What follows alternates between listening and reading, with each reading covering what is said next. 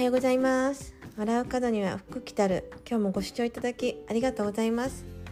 フロリダは3月22日今6時朝の6時23分です。それでは今日も私の気づきとあの言葉をシェアしていきたいと思います。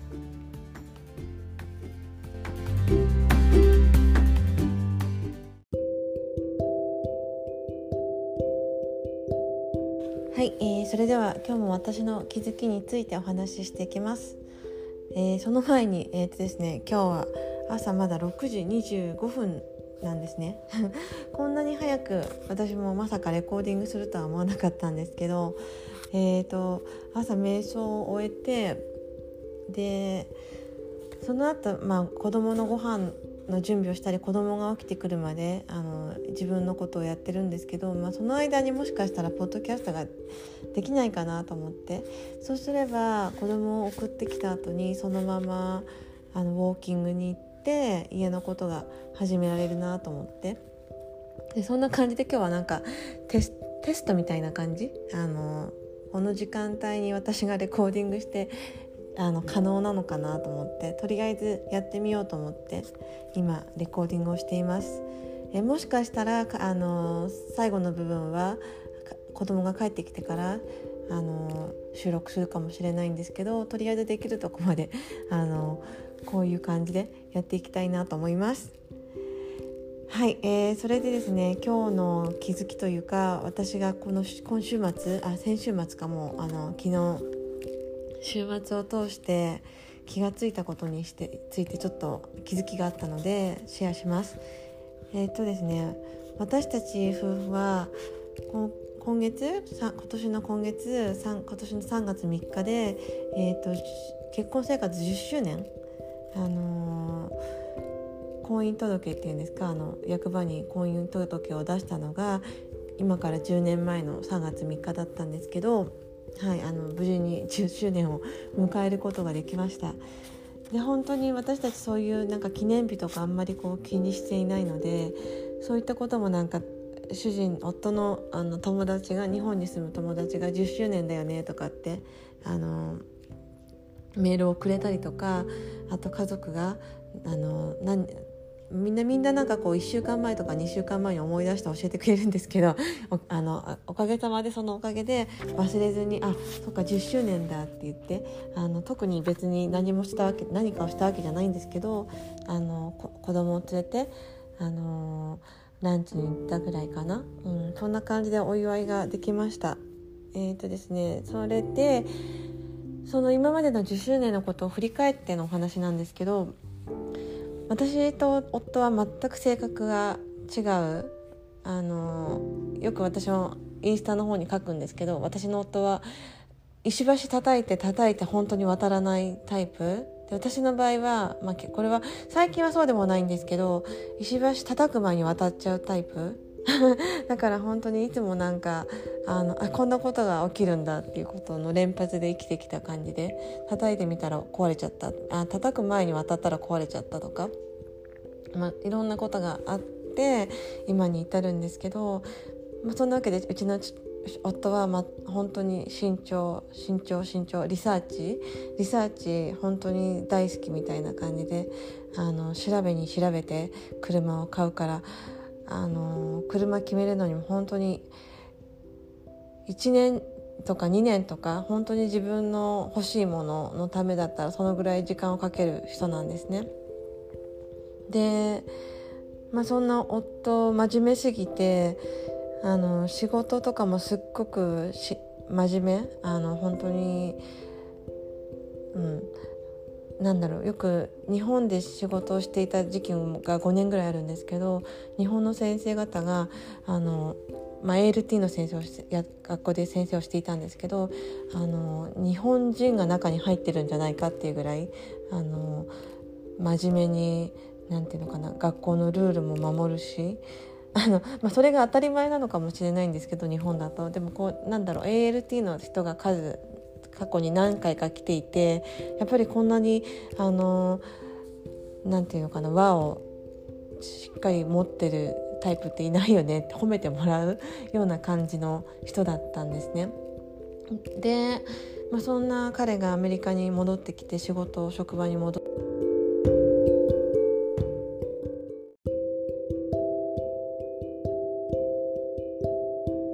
すいません。今ねちょうどアラームが鳴ってしまって一回中断しちゃったんですけど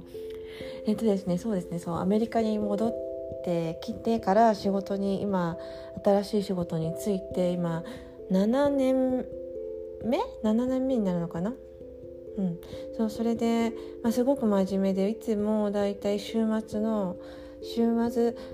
土曜日の夜ぐらいから憂鬱になるその月曜日を考えるとすごく憂鬱になるというかあの準備をしたりとかあの本当にプレゼンテーションがある時なんか日曜日はもうあの車庫にこもって一人であのプレゼンテーションの練習をしてるような感じ。そういうタイプででそんな夫が昨日も昨日日曜日の夕方になってあ俺だんだん憂鬱になってきたみたいなことを言ったんですね。だから私はえでもすごい最近すごくいい感じじゃんって。今までだったら土曜日に憂鬱になってたのにもう今も日曜日の夕方だよって伝えたらそうだよなみたいな感じでこの間のこの間のあまるでトラックのトラック運転する日の朝憂鬱な朝状態あのそうだよねみたいな感じでそんなに憂鬱じゃないかもしれないみたいな。本当に面白いなと思って。私もなんかこう、まあ、彼のやっぱり性格をだんだんあの知っているのと私自身ももうなんだろう。うん。ここで私がそんな憂鬱になってもしょうがないじゃんとかって言ったところであのもっともっと落ち込むと思うし。だそういう変えたい自分がいるのに変えられないってことも分かるしで私たちの結婚あの夫婦の結婚っていうのはあの私が9歳年上なんですよ。で私今もうすぐ44になるで夫はもうすぐ35になる感じでその9歳差のギャップもあって以前は私がこう頑張ってこうモチベーション彼のモチベーションを上げよう上げようって努力するようなことを言っていたんですね。あの努力をするようなことっていうかあの私の中ではアドバイスをしているつもり。で一生懸命一生懸命こう先を先をって考え感じであのすごいお尻をペンペンペンペン叩いてる感じだったんですけどそれをもうやめやめたというか私もやっぱりこういろんなことを続けてみて続けることの大変さっていうのも知ったし自分が実際30 30代前半とか30代半ばの頃って、うん、こんな風に自分今の自分みたいに思えていなかった考えられなかった全くこう思考が違うだから不安になる夫の気持ちもよくわかるんですね。そうだよなって常に不安だったなってあの一つ一つ仕事をこなしていく時に。でそんなことに私もこうやって自分が自分と向き合うようになってで,、うん、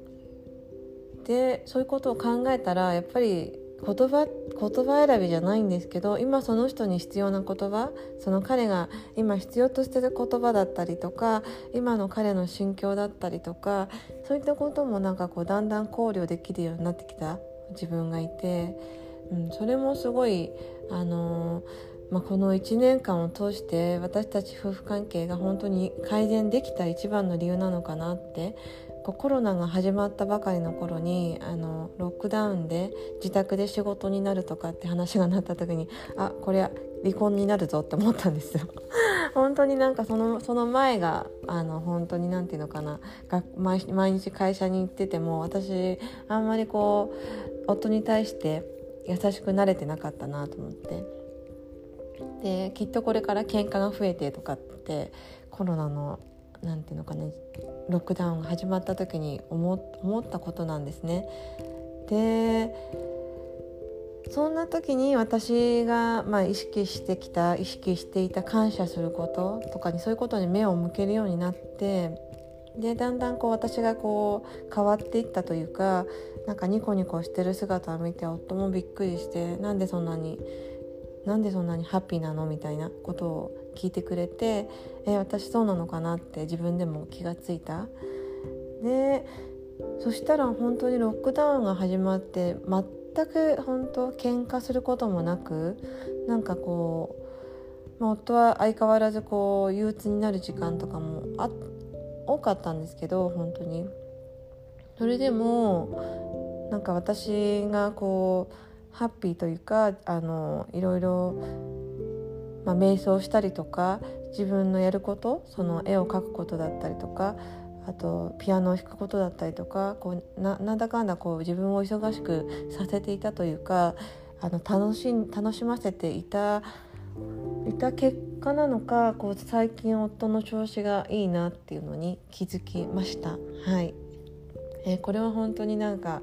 ね、ずっとやっぱり続けていきたいなってことことだしその間にいる子供がやっぱりもっともあの前よりもなんかこ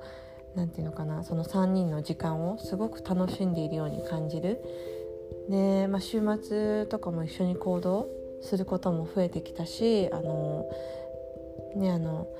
うちはこう家族がたくさんいて夫は4人兄弟の長男なんですけどみんな近くに住んでいるんですね珍しくこうアメリカでこうみんな近くに住むってないと思うんですけど一番遠い人で10分15分ぐらいかな。あのーそんな感じでよくから家族が集まるんですよねで夫もその家族のうちに行くことが多くてあの週末こう別行動みたいになることも結構あったんですね今まで。だけど気が付くと、ね「今日何する?」とか「今週末何する?」ってことをまず聞いてくれる。でそこで、ね、歩きに行ったりとかあのビーチに行ったりとかそういうふうに過ごせているで、うん、私もそれがすごく居心地がいいしあのこういう時間をもっともっと増やしていきたいし楽しみたいなと思って、うん、そうですねそんなわけで私の、えー、気づきというかあのまあこう感謝することでやっぱり自分が変わってこう身近な人があの変化していく姿にまた感動を覚えた。そんな、えー、そんな気づきがあった週末でした。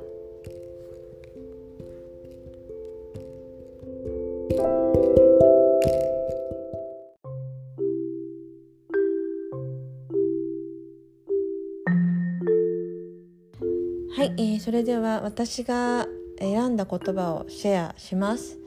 えー、他人から認められる必要はない。自分の生き方や考え方が正しいのか間違っているのかは自分で決めること。自分の正義の反対は悪ではなく他人の正義。自分が正しいと思っていることが他人からすると間違っていることは少なくない。他人の意見に左右されていたらキリがない。自分のことは自分で決めよう。アドラー心理学サロン。はい、えーそうですよね。本当に何だろう。ついつい自分の意見を押し殺して他人の意見に合わせようとしてしまうことってあると思います。だけどそれが正しいか正しくないかとか本当にそれが自分が好きか好きじゃないかでそれが何のためなのかって考えたらやっぱり自分のことは自分で決めないと結局後悔しか残らない。自分は本当は、ね、赤いドレスが好きなのにこっちの緑のドレスの方がいいよって言われて無理やり緑を着たところで満足できるのかなってあの本当に着たかったもの着たかった赤色い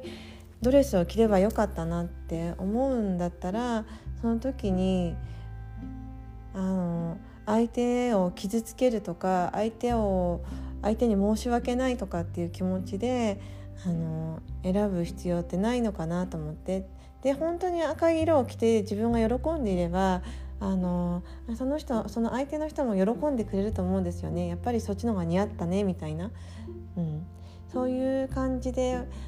あの物事決める時にどうしても誰かに意見を聞きたくなってしまう、まあ、意見っていうのはあの本当に一意見であってそこからまたあの自分が良かったらあの選んでもいいと思うんですけどでもなんだもともと持ってる自分の意見を全部変えちゃうぐらいのことってあんまりないないのかなと思って本当にやりたいことだったりとか、うん、あのまあね一つ取り取り入れてみようとか二つ取り入れてみようとかその中の意見の中であこういう考えもあるんだと思って自分が納得したらそこで納得すればいいのか。納得すればそういった意見をあの取り入れることにもつながると思うんですけどもしそこで納得いかなくて、まあ、自分の意見の方があの好きだなと思ったらそっちを信じてやってみていいのかなって思いました。で、うん、私もやっぱりこういうこの言葉って自然と自分のな自分が生きてきた中で、あの実行してきたことだなと思ってこう私もあんまりこう人に何かする前にあの聞きに行くことってないんですけどやっぱり本当にすごくあの信頼してる人今までやっぱり生きてきた中であのその時その時本当に自分に必要な人っていてそういった人のこと声を聞きには行っていたなと思いました。あのうんまあ、この今回アメリカでエステを始めたいなと思ってあのそういった仕事の相談をするような人が身近にいてくれたり日本でもやっぱり本当に師匠って思えるような方に出会ってこれたこと本当に私はラッキーだったなと思うしそういった人に出会えて。でそういった人には必ず本当に何かの節目というかそういった何か自分が始めたいなと思った時に必ずその人の話を聞きに行っていた。でそこで得たアドバイスをあのなんだろう。こう肝に銘じるとか何て言うのかな、うん、心の中にしっかり残してきたなと思って。で今の自分があるというかあの、自分のやっぱり意見とか自分の考えとかをすごく大切にしてで、まあ、納得いくまで考えてからかなやっぱり行動してるのは意外とこうポンポンってやってるようでさあのあの結構考えるタイプだと思うので常にやっぱり考えることって大事にしてきた。でだからこう周りはいきなりないきなり始めたって思うかもしれないんですけどなんか結構私の中ではあの段階結構自分の中ではなんか、うん、一段一段考えながら進めてくる進めてることもあったりして、うんまあ、これは本当に人それぞれだと思うので、うん、ただやっぱり自分が生きていく中で後悔しない生き方他人の意見にやっぱり振り回されない生き方をしていったら絶対に後悔はないのかなっていくらこう失敗したとしてもそれが失敗ではなくて経験としてあの良い経験ができたなって思ってじゃあ次これをこれをあの肝に銘じて次はこういうふうにやっていこうとかあのそういった選び方にもつながっていくと思うので、うん、あの誰誰かが言ってたからこの道が安全っていうのは決して私はないと思う。いくら自分が選んだ険しいように見える道でも、まあ、進んでみなきゃ分かんないなって結局は思うので、うん、私もこれからも自分のことは自分で決めていく。でその中にやっぱりその今までだったら自分一人で良かったことだけどあの家族子供だったりあの夫がいるのでそのみあの結局は私がハッピーなのはやっぱり周りのみんながハッピーなことだからそういったことを考えながらみんなの家族のハッピーになれる道をきっと選んでいくんだろうなと思います。はい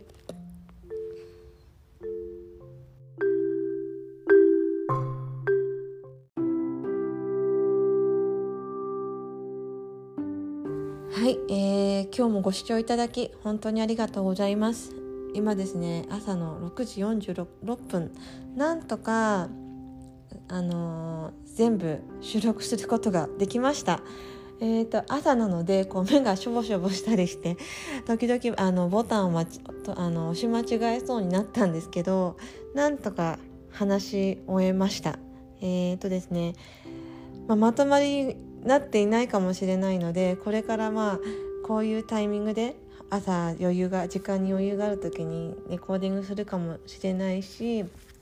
徐々にこういう朝の早い時間にも慣れていくかもしれないんですけど、うん、やってみないと本当にわからないなっていうのは今本当に終えてみて自分が一番実感していることです。